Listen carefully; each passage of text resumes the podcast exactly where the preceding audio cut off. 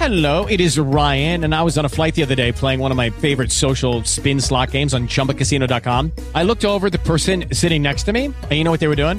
They were also playing Chumba Casino. Coincidence? I think not. Everybody's loving having fun with it. Chumba Casino is home to hundreds of casino style games that you can play for free anytime, anywhere, even at 30,000 feet. So sign up now at chumbacasino.com to claim your free welcome bonus. That's chumbacasino.com and live the Chumba life. No purchase necessary. Group. Void were prohibited by law. See terms and conditions. 18 plus.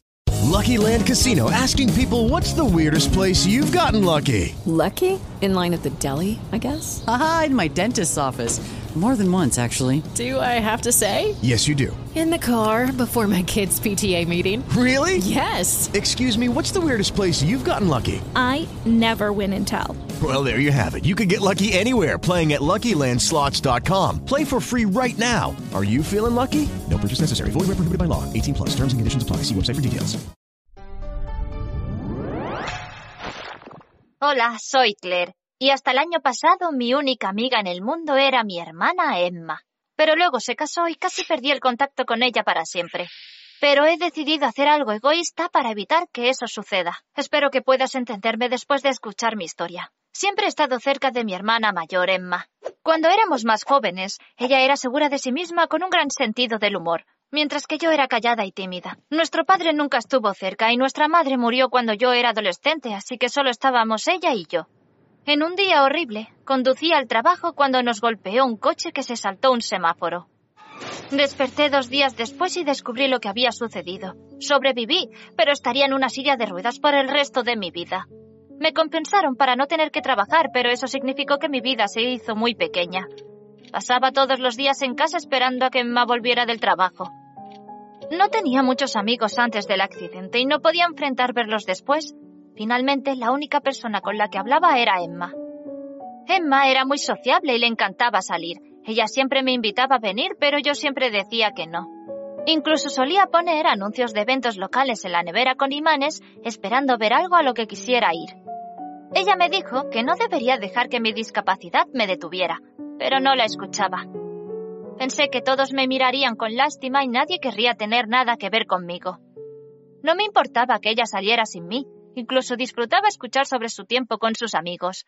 Entonces, un día, ella me dijo que había conocido a un hombre, Dan, que la había invitado a salir. Era un hombre de negocios de Australia, que había conocido en una cafetería cuando accidentalmente cogió su americano pensando que era su café con leche. Pensé que era el cliché más flojo de la historia. Pronto Emma veía a Dan cada vez más. Parecía diferente desde que lo conoció.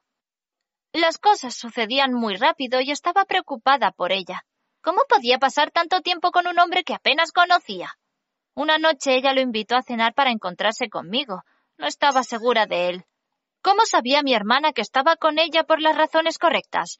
Traté de hablar con Emma al respecto, pero se enfadó y me dijo que necesitaba recuperar mi propia vida y que debía salir más de la casa. Pero no quise escuchar. Ella solo estaba tratando de cambiar el tema lejos de ella y Dan. Decidí dejarlo por un tiempo antes de volver a abordar el tema. Un día Emma llegó a casa muy emocionada. Dan le propuso matrimonio en un restaurante y ella le dijo que sí. Le pregunté si realmente había pensado en casarse con alguien que había conocido hace menos de un año. Pero se enfadó mucho y me dijo que necesitaba pensar en mi propia felicidad y no interferir con la de ella. Pero todavía estaba convencida de que él no era tan perfecto como ella decía, así que decidí investigar. Busqué en Google para ver qué podía encontrar. Encontré su Facebook, su Instagram y su LinkedIn. Me preocupaba que él viera que lo estaba espiando, así que configuré una cuenta falsa para seguirle. Pronto noté que a una mujer, Julie, le gustaban muchas de sus publicaciones en Facebook. Luego comencé a dar likes a sus fotos en Instagram también. Todas sus redes sociales eran públicas, así que pude ver todo lo que ella publicaba. Una noche vi que se había registrado en un elegante bar de la ciudad. Le pregunté a Emma dónde estaba Dan y ella me dijo que estaba en un bar para una reunión de negocios. Le conté a Emma sobre Julie que pensaba que estaban juntos en el bar. Emma estaba muy enfadada de que hubiese estado siguiendo los movimientos de su prometido. Le dije que si pensaba que estaba equivocada debería ir al bar y verlo por sí misma. Entonces ella salió furiosa de la casa y fue al bar para confrontarlo.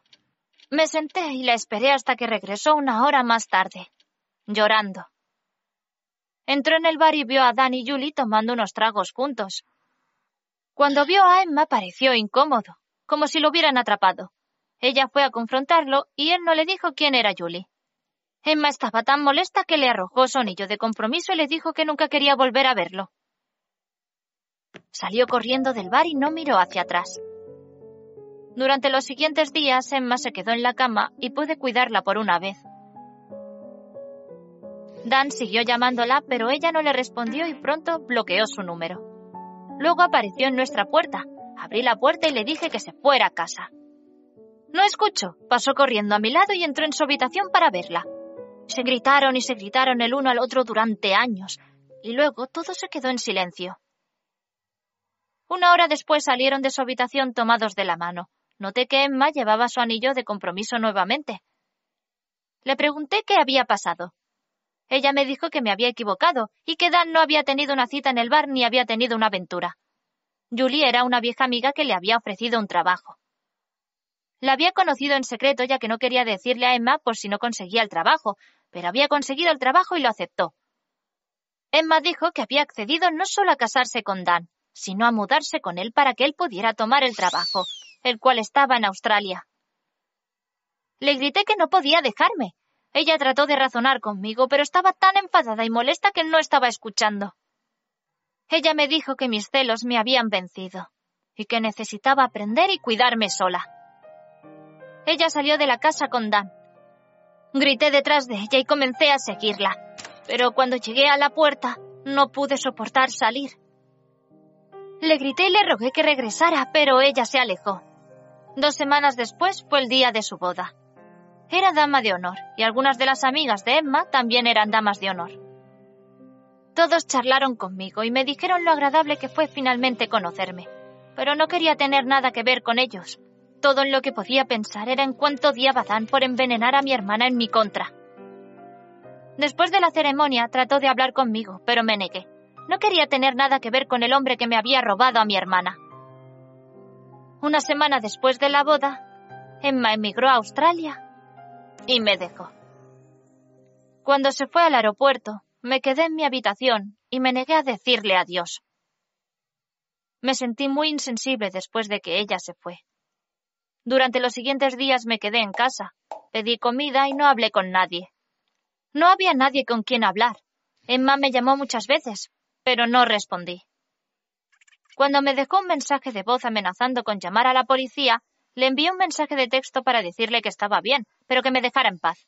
Unos días más tarde recibí una carta de Emma que me decía que parte de la razón por la que se fue era porque quería que aprendiera a ponerme de pie. No pude evitar reírme cuando lo leí. Estaba en una silla de ruedas. Nunca volvería a estar de pie. Así que técnicamente no funcionaría. Pero detrás de las palabras de Emma había un mensaje que intentaba transmitirme. Necesitaba dejar de sentirme sola y centrar mi ira en ella y Dan y comenzar a cuidarme a mí misma. De repente me sentí sacudida por el pánico.